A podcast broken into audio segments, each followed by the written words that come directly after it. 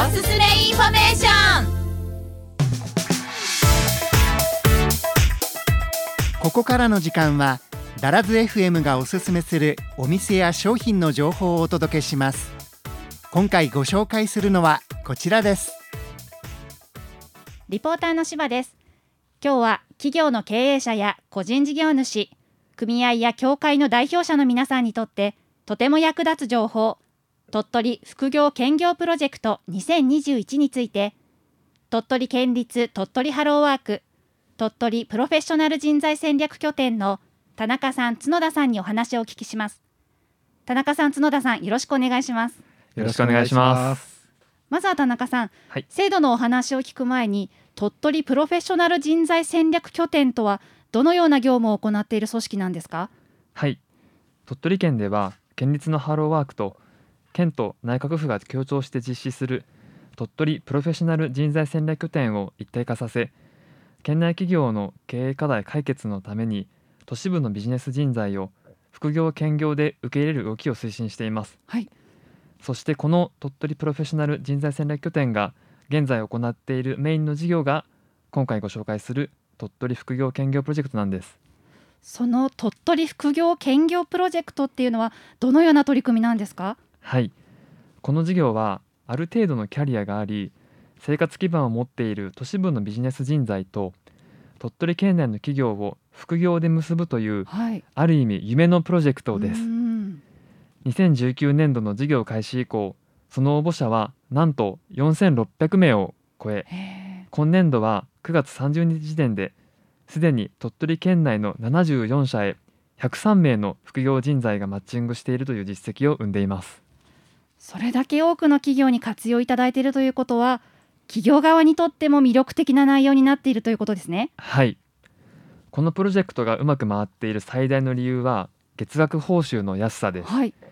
一般的にいい人材を取るための報酬は高額なほど有利と言えますが、えあえて月3万円から5万円と安く設定でき単にお金だけを目的としない地域への貢献を目的にボランティア的に働きたい都市部の優秀な人材が多数エントリーされています。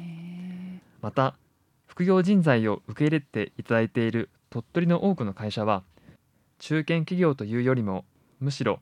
中小零細企業や個人事業主の方が大変多くそうした事業者さんにとっても月3万円から5万円程度の報酬ですと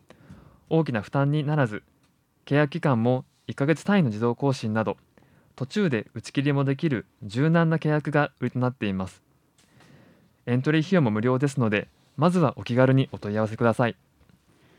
経営者の方にとってとっても活用しやすい制度なんですね。では角田さんそんな鳥取副業兼業プロジェクトを活用された事例を紹介していただけますか？はい。例えば鳥取市に本社を構える工務店さんは東京の三菱地所で働かれている方を副業人材として迎え入れ SNS 運用に関するアドバイスをもらっています。今では目標の1000フォロワーを突破し新たな顧客との接点を作ることに成功しました。ダラズ FM と同じコミュニティ FM 局鳥取市にある FM 鳥取さんも活用された実績があるんですよねそうなんですよ FM 鳥取さんも前回参加されつい先日複数名の方とマッチングしました。もちろん他にもまだまだおすすめしたい事例がたくさんあります。番組をお聞きの企業の経営者さんや個人事業主さん各種組合や協会の代表者の皆様これを機に副業人材を活用して経営課題を解決しませんか？エントリー費用も無料ということなので利用しないともったいないような制度ですね。鳥取副業兼業プロジェクトは今年度すでに2回実施されたとのことですが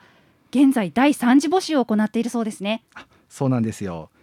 現在お申し込みを受付中です。締め切りは今月末の10月29日金曜日です。まずはお電話0857-30-6720 0857-30-6720もしくはインターネットで鳥取プロ人材と検索してみてください。それでは角田さん最後にラジオをお聞きの皆さんに一言メッセージをお願いします。はい。私たちが皆様のところを訪問して詳しくご説明させていただきます。たくさんのお申し込みお問い合わせをお待ちしております。鳥取県内の企業の皆さん鳥取副業兼業プロジェクトのエントリー費用は無料となっています